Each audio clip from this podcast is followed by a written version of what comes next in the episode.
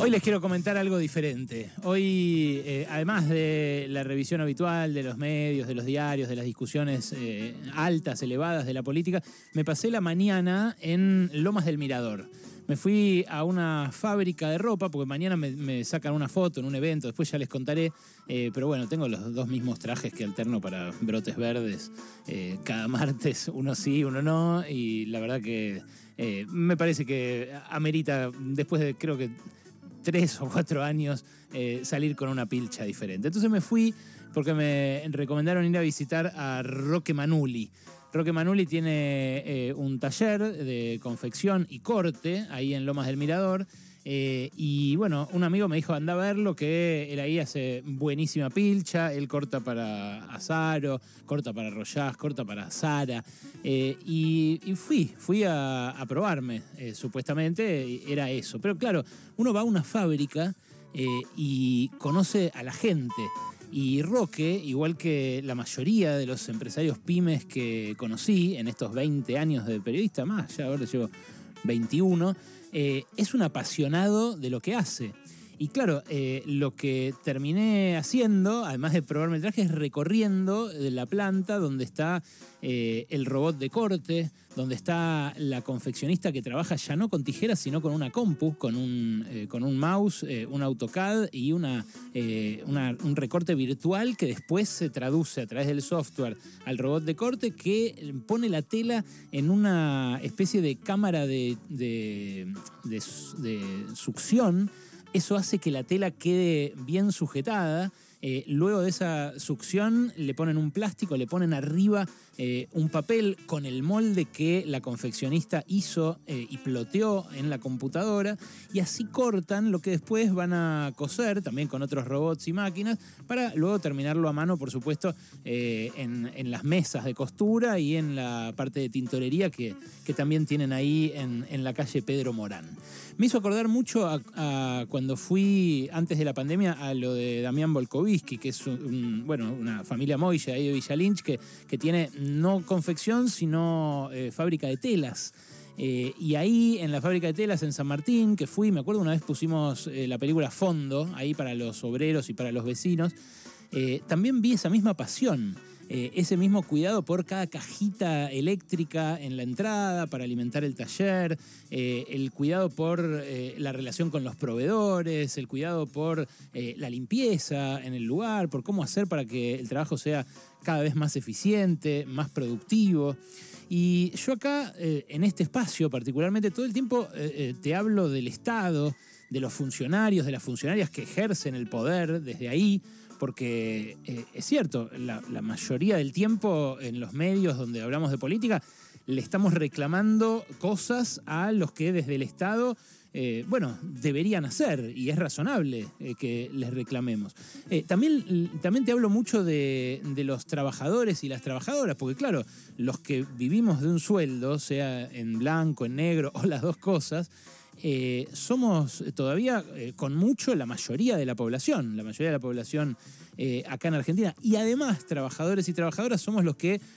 más castigados venimos en nuestro poder adquisitivo en estos últimos 5 o 6 años. Pero en la Argentina hay un millón y medio de pymes registradas, un millón y medio de de talleres, de locales, de negocios, eh, de centritos donde se produce algo, donde se distribuye algo, donde se elabora algo o donde se eh, presta un servicio.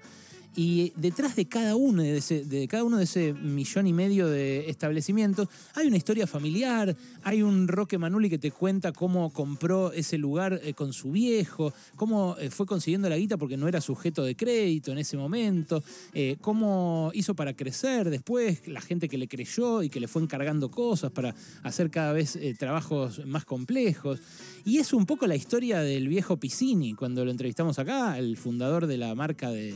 de reglas y transportadores y artículos de librería que, bueno, después terminó teniendo un, pequeño imperio, pero que empezó eh, haciéndoles las copias y los ploteos a sus compañeros ahí en, en la Facultad de Arquitectura. Eh, o, es la historia del dueño de Pelopincho, eh, que también tiene una marca súper potente a nivel eh, argentina, que todo el mundo sabe que, digo cuando les digo Pelopincho. y que sigue laburando ahí en San, en San Luis, con la fábrica que siempre tuvo, con el quilombo que tuvo en pandemia, porque una parte de la gente de la fábrica vivía en Córdoba y no la dejaban cruzar de provincia por las cuarentenas. Eh, y, es la misma historia que la de los pibes de Mr. Fierros, que tienen su, restaurante acá de especialidad y que la reman y que eh, nos mandan comida a nosotros para hacerse conocidos con sus ahumados. O la de los soderos de Tronador, que desde el principio pasaron cosas, están. Eh, la, situación a otra escala, la, de,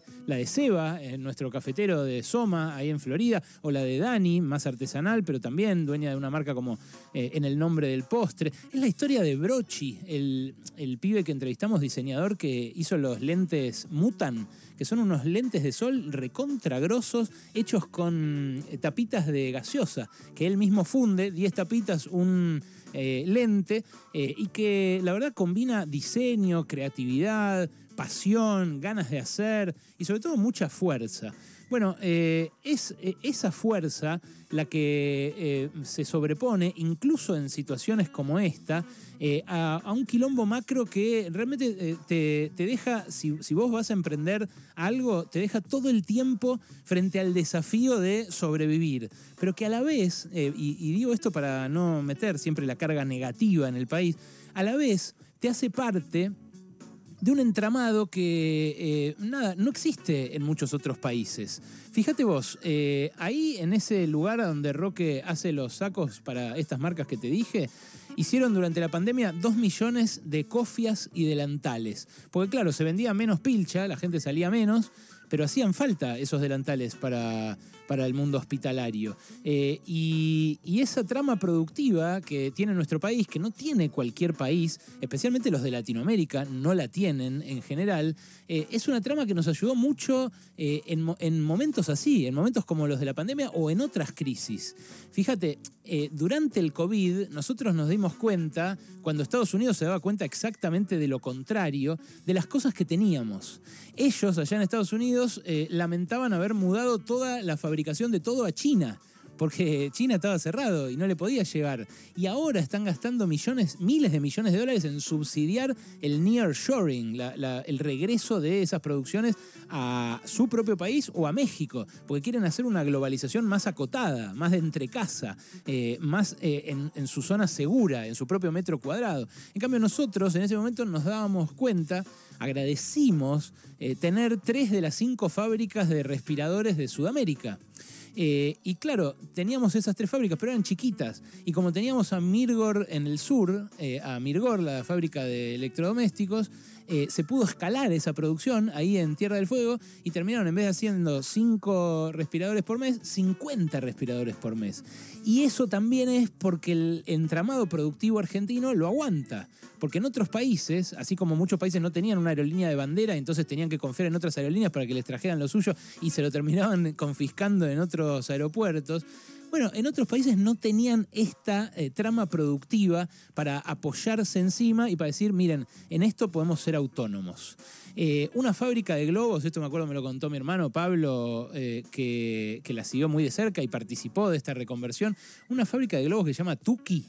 Tuki, sí, que es reconocida con K, eh, empezó a hacer guantes de látex en pandemia. Y esa gente también la remó grosso durante todas las últimas crisis, porque así como se reconvirtieron ahí, en la urgencia, miles de veces eh, les hablaron a estas pymes de que se tenían que reconvertir. Eh, cada 10 o 20 años, de hecho, a estas pymes le dicen, vos te tenés que reconvertir, vos tenés que empezar a importar, a distribuir, vos tenés que relocalizar la producción, no puede ser que hagas todo acá porque no es eficiente, porque no hay escala. Y ese discurso, el discurso que se repitió en el 76, eh, el discurso que se repitió en el macrismo abiertamente, porque con Macri eh, cerraron 13 pymes eh, por día. con Macri en total cerraron 25.000 pymes de las 500.000 que había registradas en ese momento. bueno, en, esos momentos en los cuales a esta gente se le ofrece la idea de levantar todo, vender, poner la guita afuera y seguir viviendo ellos tranquilos, total, los que se joden son sus operarios. Bueno, todas esas veces estos, eh, estos eh, héroes, estas heroínas que hacen lo que pueden para mantener estos saberes técnicos y productivos en Argentina, los mantienen. Y ojo, porque quizás exagero al decir que son héroes, que son heroínas, eh, es gente que labura, es gente que también hace su negocio, por supuesto, pero que está mucho más al lado del, laburante en, en la línea de producción que lo que uno piensa. Eh, porque el gran capital, ese que se está quedando con todo a nivel mundial, los grandes magnates, esos que eh, además financian diarios para decir que se está yendo todo el mundo a Uruguay, porque ellos están yendo a Uruguay simplemente para no pagar impuestos acá en la Argentina, esa realidad, la del 0,0000001%,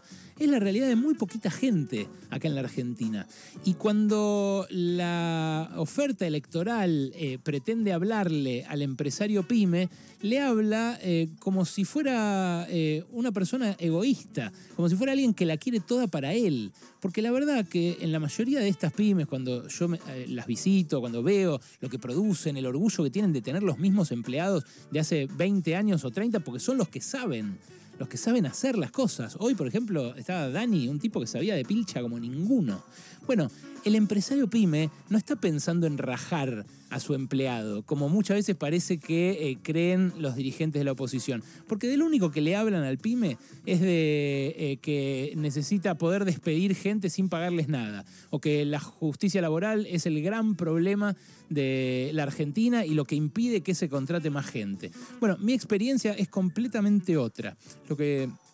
lo que me ha tocado ver eh, tanto hoy ahí en Lomas del Mirador como, repito, en todas estas pymes que eh, les acabo de mencionar, eh, es un compromiso con la producción, un compromiso con el producto, un compromiso con la productividad, con la innovación y con su propia gente que es realmente impresionante. Esa gente es la que la rema